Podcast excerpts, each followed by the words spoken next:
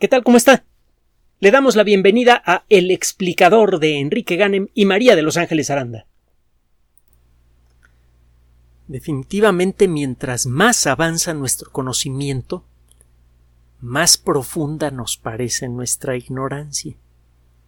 El desarrollo del método científico hace 400 años aproximadamente nos otorgó la primera herramienta confiable para obtener conocimiento verificable sobre lo que sea, sobre la naturaleza del universo o sobre la naturaleza de nosotros mismos, en lo colectivo y en lo individual. La misma técnica sirve para explorar nuestra propia historia, para explorar el funcionamiento básico de la vida, e incluso para explorar la historia y la naturaleza del universo entero. Este hecho poco a poco nos empezó a quedar claro gracias al trabajo de personajes como Newton o Darwin. Gracias a la teoría de la gravedad nos dimos cuenta que los fenómenos físicos que podemos observar en un laboratorio afectan también a los objetos celestes de la misma manera. Podemos en principio descubrir leyes fundamentales del universo en un laboratorio. Quién sabe si todas, pero cuando menos algunas de ellas. Y eh, gracias a Darwin entendimos que el fenómeno más misterioso conocido, que es el de la conciencia humana, está sometido a los mismos principios. Depende de la naturaleza material del universo, de las reglas que controlan a esa materia, y bueno, una de las consecuencias de esa, de, esa realización es que, bueno, si aquí en la Tierra se dieron las condiciones apropiadas para que la materia se organizara hasta construir a personas como nosotros, pues lo mismo podría suceder en otras partes del mundo, del, del mundo, quiero decir, del universo. El caso es que de entonces para acá, gracias al método científico hemos descubierto cada vez más y más secretos del universo, cosas inesperadas. Hemos descubierto la tremenda distancia que nos separa de las estrellas, la sorprendente fuerza, la, sorprendente fuente de energía que hay en el centro de las estrellas y que depende de una fuerza natural que era desconocida hasta finales del siglo XIX, principios del siglo XX. Con cada avance del conocimiento, nuestra perspectiva se va haciendo más universal.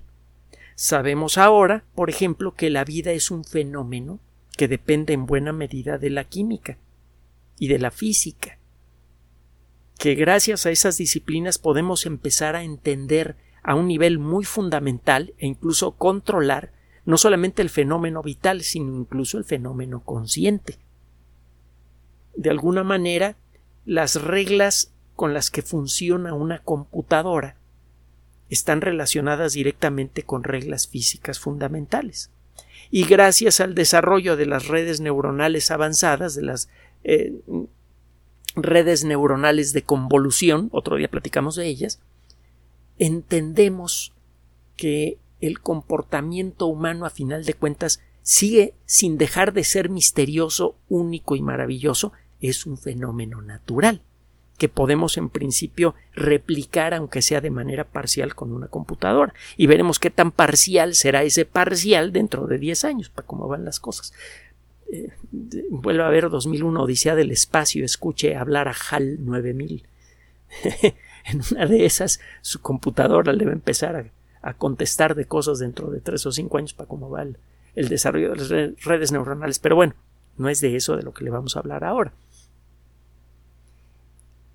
gracias a disciplinas como la mecánica cuántica y la teoría general de la relatividad, podemos hacer una descripción muy avanzada, compleja, de la estructura general del cosmos y la forma en la que evoluciona. De hecho, fue gracias a la teoría general de la relatividad que pudimos demostrar de manera razonablemente clara que el universo por fuerza tiene que evolucionar.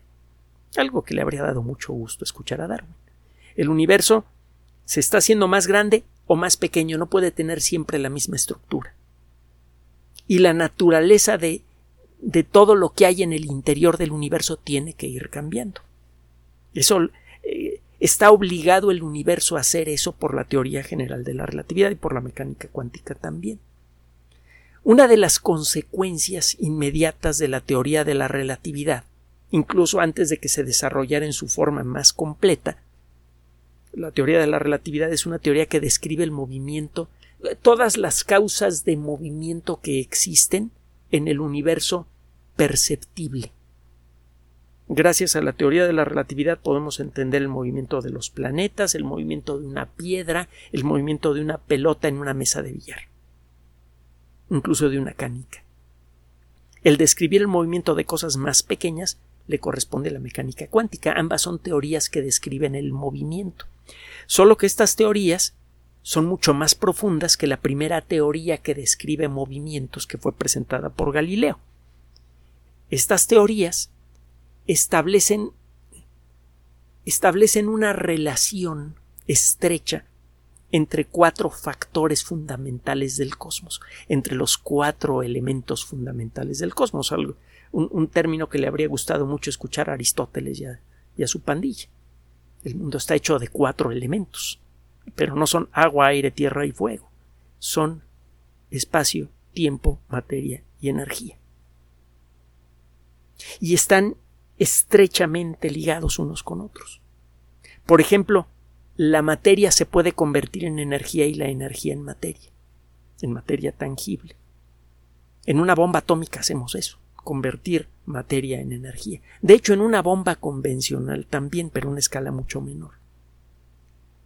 El caso es que materia y energía están relacionadas. La materia tangible es una de las muchas presentaciones de la energía.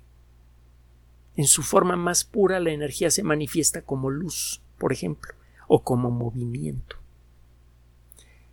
Bueno, el caso es que se puede interconvertir materia y energía.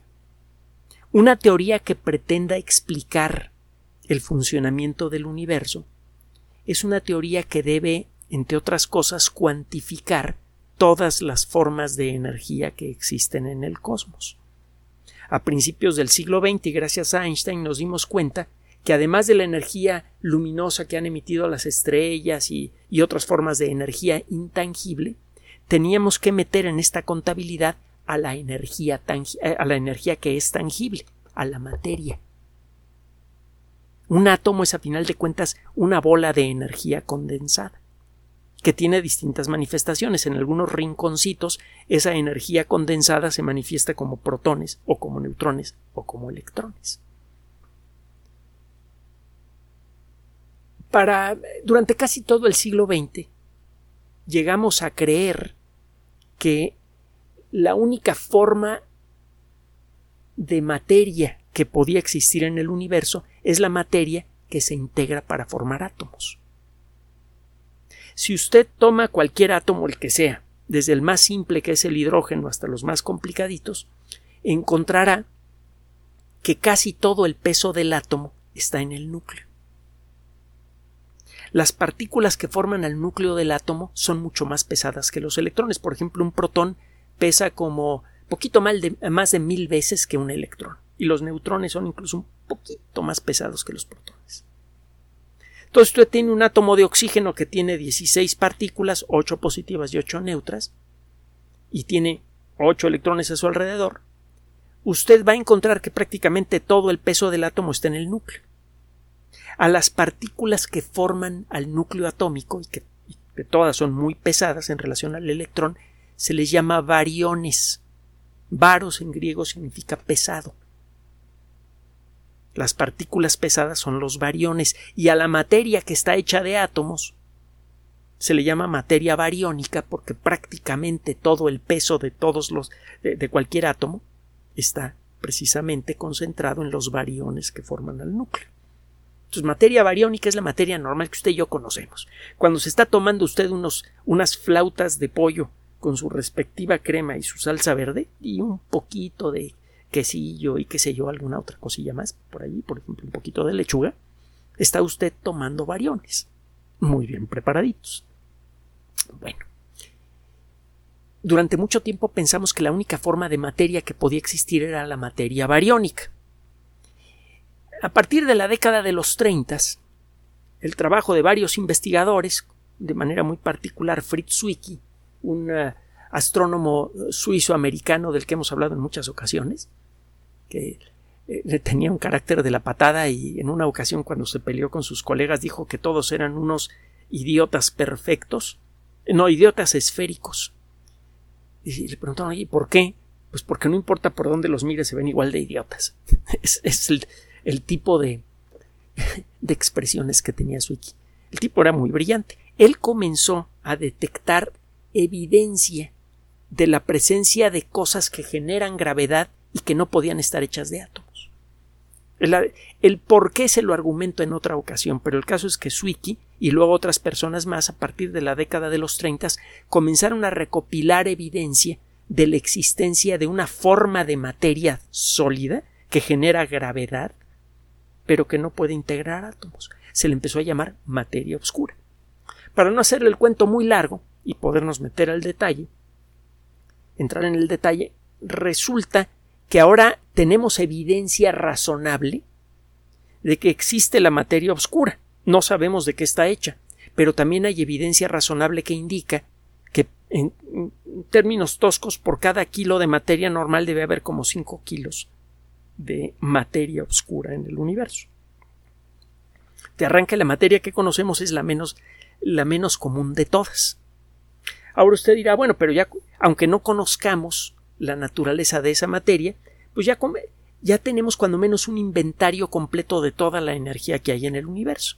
Hay una X cantidad de energía en forma de luz y de otras formas de energía intangible, y hay una X cantidad de, de energía en forma de materia.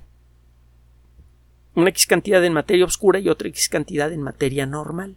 Hay forma de hacer esta contabilidad. Otro día se lo platico. El caso es que a la hora de ponerse a hacer cuentas, pues no le salían los resultados a los físicos. Finales del siglo XX fue detectado un fenómeno verdaderamente extraño. Parece existir una especie de fuerza que se opone a la gravedad. La fuerza de gravedad se hace más intensa cuando disminuye la distancia entre los objetos que se atraen. Si usted redujera a la mitad la distancia que nos separa de la Luna, la fuerza de atracción entre ambos objetos crecería cuatro veces.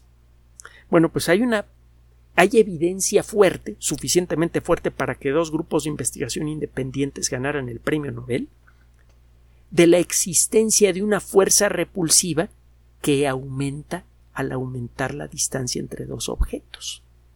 Funciona exactamente opuesta a la, a la fuerza de gravedad. La evidencia está allí. Se ha confirmado ya por muchos caminos diferentes y no entendemos qué demonios es esta cosa que hace que el universo se expanda cada vez más rápido. El universo nació hace unos 13.730 millones de años. Hay una pequeña diferencia en este dato según la forma en la que se evalúan ciertos parámetros. También otro día platicamos del tema.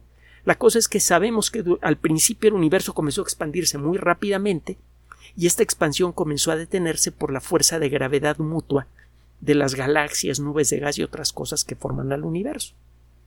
Solo que esto cambió hace como siete mil millones de años. No entendemos todavía por qué, pero la evidencia es apabullante, imponente y sobrecogedora. El, el ritmo de expansión del universo dejó de disminuir y ahora está acelerando. El universo cada día se expande más rápido. Ahora se expande más rápido que ayer. Hay una forma de energía que no entendemos qué onda con ella y que está haciendo que el universo se infle cada vez más rápido. A esta forma de, de energía se le llama la energía oscura. A la hora de empezar a echar cuentas, los físicos dijeron, bueno, es que la única manera, y, en eso están ahorita, ¿eh? la única manera de explicar por qué el universo se comporta como se comporta es asumiendo que esta energía oscura involucra aproximadamente al 68% de toda la energía que hay en todo el universo. Una parte de la energía que hay en el universo se condensa para formar materia tangible, materia bariónica y también materia oscura. La materia oscura eh, eh, representa el 26% de toda la energía que se puede detectar en el universo y la materia bariónica común y corriente, la que forma átomos, eh, la que se integra para formar átomos, representa el 5% de toda la energía detectable en el universo. El 68% de la energía detectable en el universo, no sabemos de qué está hecha, pero tiene un efecto espectacular. Está haciendo que el universo se expanda cada vez más rápidamente. Obviamente el estudio de esta energía oscura se ha convertido en un, uno de los eh, pues uno de los temas fundamentales de investigación en todos los laboratorios de física importantes del mundo. El caso es que no ha sido posible detectar la materia oscura. Cualquier forma de energía, y esto lo dice la mecánica cuántica, se puede manifestar en forma de una partícula. Cuando usted tiene en una zona del espacio una X cantidad de energía, en las circunstancias apropiadas esa energía puede manifestarse en forma de una partícula. La energía oscura, por lo tanto, debería manifestarse en forma de caniquitas con características peculiares. ¿Qué características no se sabe exactamente, pero hemos detectado las partículas de materia normales predichas por la mecánica cuántica, incluyendo el bosón de Higgs. Y de existir la energía oscura, deberían existir partículas que tienen características diferentes a todas las demás partículas que ya conocemos. Las partículas que ya conocemos son las que sirven para construir la materia normal y son las que permiten la interacción entre, entre partículas materiales. Por ejemplo, cuando dos placas metálicas se pegan por la acción de la electricidad, lo que está sucediendo es que están intercambiando un tipo peculiar de partículas, un tipo particular de bosones. Otro día platicamos de los bosones. Son partículas que al ser intercambiadas entre eh, objetos materiales producen un efecto de atracción o de repulsión. Los bosones son partículas que sirven como mediadoras de un campo, un campo eléctrico, un campo magnético, una cosa así. La materia entonces que conocemos está hecha de átomos. Los átomos están hechos de cosas más chiquitas, por ejemplo quarks, por ejemplo electrones. Y todas esas partículas las tenemos bien entendidas, tenemos fórmulas que las describen, podemos anticipar su, estructura, etcétera, etcétera, etcétera. Podemos explicar todo eso muy bien. Si la materia oscura existe, debería de vez en cuando manifestarse en forma de pequeñas partículas, y esas partículas tendrían que ser diferentes a todas las partículas que ya conocemos. Entonces los físicos que tienen aceleradores de partículas y otros aparatos que detectan partículas pequeñas, están buscando partículas que no se correspondan a las que ya conocemos, con la idea de ver si alguna de ellas corresponde a la materia oscura o a la energía oscura. Se han construido varios detectores desde hace ya algunas décadas para tratar de detectar primero a la materia oscura, que parece ser la más fácil de detectar todavía no se ha tenido resultados positivos que se sostengan. Ha habido un par de resultados positivos que a la mera hora eh, no se pueden replicar. De la energía oscura, hay, trabajos teóricos sobre cuáles son las características, eh, eh, el rango de características que podrían tener las partículas de materia oscura. Se está acotado el problema. No hemos visto las partículas de materia oscura pero no podrían ser más masivas que una cierta cantidad o menos masivas que otra cantidad. Su carga eléctrica y otros factores también han sido eh, acotados. Estamos buscando partículas que caigan dentro de esas cotas que han sido señaladas por los físicos para las características de la materia oscura. Se han construido aparatos ultrasensibles para tratar de detectarlas. Uno de estos aparatos se encuentra en uno de los laboratorios de física más importantes del mundo. Italia tiene una larga tradición de amor con la física. Para comenzar, simplemente piense que la física nació cuando Galileo se puso a hacer sus primeros experimentos, y no es el único gran físico italiano que ha hecho trabajos fundamentales. Se me ocurre pensar en Enrico Fermi, pero es solamente uno de muchos. Otro día podemos platicar del tema también si usted quiere. La cosa es que los italianos tienen un laboratorio nacional dedicado a la física con equipo ultra avanzado que se encuentra abajo de una montaña, el Gran Sasso, en el norte de Italia. Se escribe S-A-S-S-O, Gran Sasso. Está como a 120 kilómetros de Roma. En este lugar, entre otras cosas, se han colocado unos ah, dispositivos que se llaman los experimentos Xenon. Xenón es el nombre de un elemento químico. Y no es un accidente. Adentro de estos tanques especiales se encuentran grandes cantidades de xenón, porque el xenón tiene varias características químicas interesantes. Una de ellas es que no reacciona con ninguna otra cosa. El argón, el xenón, el criptón, estos elementos químicos pertenecen a una categoría que se le llama la de los gases nobles. Son nobles porque no se mezclan con la chusma, y la chusma son todos los demás átomos. Por sus características electrónicas, los átomos de esta familia, de los gases nobles, no pueden intercambiar electrones con otros átomos, y eso se necesita para que dos átomos se peguen y formen un compuesto químico. El xenón no forma compuestos químicos. Es relativamente fácil de conseguir, en cantidades importantes y tiene otras características que lo hacen ideal para estos experimentos. Usted mete un montón de xenón en un tanque, pone detectores en su interior y normalmente los átomos de xenón solamente van a ser golpeados y van a por lo tanto emitir luz cuando sean golpeados por partículas con ciertas características. Si usted mete debajo de una montaña gigante que impide la entrada de la radiactividad natural que viene del cielo, los rayos cósmicos. Si usted debajo de esta supermontaña muy densa pone usted un tanque de agua y adentro de ese tanque de agua pone un tanque lleno de xenón, es muy difícil que alguna partícula que viene del cielo logre pegarle a un átomo de xenón.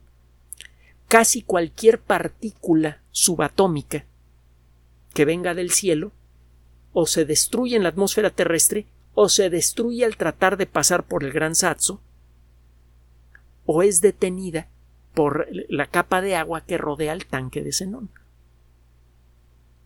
Solamente ciertas partículas muy, muy particulares, los neutrinos, pueden pasar a través de todo eso y pegarle a un átomo de xenón. Y cuando lo hacen, el xenón emite luz. El neutrino es una partícula ya conocida, pero no completamente conocida, y de su análisis pueden salir cosas muy interesantes con respecto a la naturaleza de la materia, etcétera. Es una partícula muy estudiada. Entonces, de arranque, los experimentos xenón, que hay varios de ellos, se dedican, entre otras cosas, a estudiar neutrinos.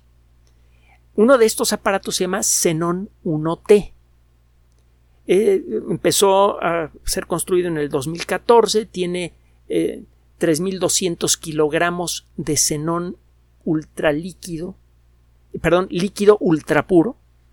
No tiene. Eh, eh, el xenón viene en varias presentaciones, en varios isótopos y hay un isótopo radioactivo. El xenón 1T prácticamente no tiene un solo átomo radioactivo en su interior.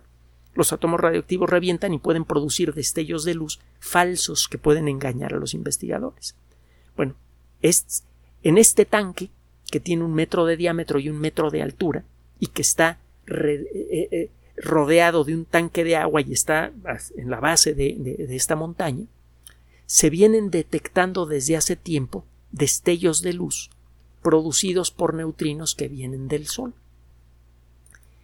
Acaban de anunciar los investigadores que trabajan en este aparato, que está a un kilómetro y medio por debajo de la cima del Gran Saxo, una serie de destellos luminosos producidos por partículas que por sus características parece ser que no pueden ser neutrinos.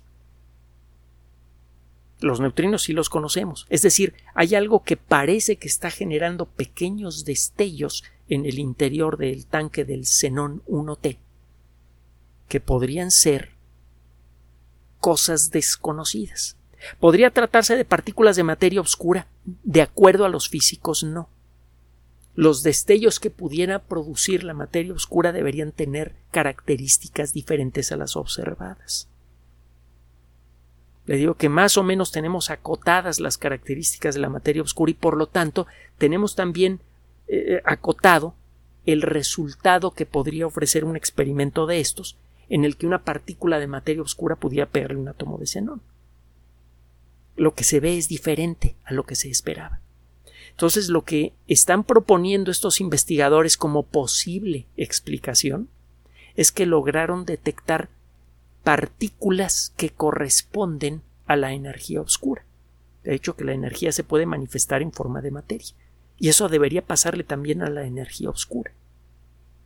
Como la energía oscura tiene características desconocidas, las partículas que se formarían al condensarse materia oscura tendrían características diferentes a las calculadas para la, para la materia oscura y para la materia normal. Y eso es lo que están creyendo ver estos investigadores. Se trata de unos pocos destellos. Es necesario que realicen este experimento por más tiempo para ver si esos destellos siguen apareciendo y no de encuentran a la mera hora que hay un error en el aparato o un error en, en el análisis de los datos. Parece que no, pues por eso la importancia de este anuncio, pero todavía falta por confirmarse. El caso es que si estas personas logran confirmar la detección directa de energía oscura, el resultado sería verdaderamente espectacular. el, poder determinar las características de, de una partícula de materia oscura ayudaría rápidamente a brincarse el lento proceso por el cual los investigadores en el mundo de la física están tratando de decidir si la teoría de las supercuerdas es correcta o no. El detectar una sola con seguridad una sola partícula de materia oscura y el poder medir sus características ayudaría casi de golpe y porrazo a decidir si la teoría de las supercuerdas es correcta o no. Y si la respuesta es que sí, ay mamá, eso significa que casi con seguridad existen muchas más dimensiones físicas que las que podemos detectar y que quedaría como consecuencia de eso prácticamente demostrada la existencia de universos paralelos. ¿Cuántos? Pues una cantidad infinita y siempre creciente de ellos.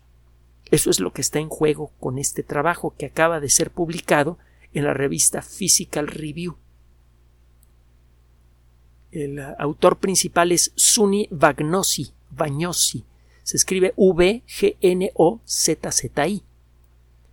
Este trabajo, la, nota aparece publicada el 16 de septiembre, desde luego va a ser revisado con lupa por investigadores de todas, de todas partes del mundo y si resulta que se sostiene al cabo de unos pocos meses, pues este, este grupo de investigación de arranque seguro se gana el premio Nobel. Y para dentro de un año o dos, si es que esto se llegara a confirmar, nuestra perspectiva de la naturaleza del cosmos cambiaría profundamente. Y regresamos al principio. Hemos ido acumulando una gran cantidad de conocimiento hasta el punto en el que creemos que ya podemos describir todo lo que hay en el universo. Estamos terminando de describir por completo al cosmos, solo para darnos cuenta que nuestro universo es solamente uno de una cantidad infinita y siempre creciente de otros cosmos. Gracias por su atención. Además de nuestro sitio electrónico www.alexplicador.net, por sugerencia suya tenemos abierto un espacio en Patreon, el explicador Enrique Ganem, y en PayPal, el explicador patrocinio por los que gracias a su apoyo sostenemos este espacio. Puede usted descargar gratuitamente estos audios en formato MP3 en Spotify y en iTunes como El Explicador sitio oficial y en SoundCloud como El Explicador y con formato de video en YouTube en El Explicador sitio oficial. Recuerde nuestras redes sociales de siempre, Twitter Enrique-Ganem y en Facebook Enrique Ganem sitio oficial, El Explicador y los grupos que usted ya conoce. Finalmente, el explicador siempre somos María de Los Ángeles Aranda y Enrique Ganem. Gracias.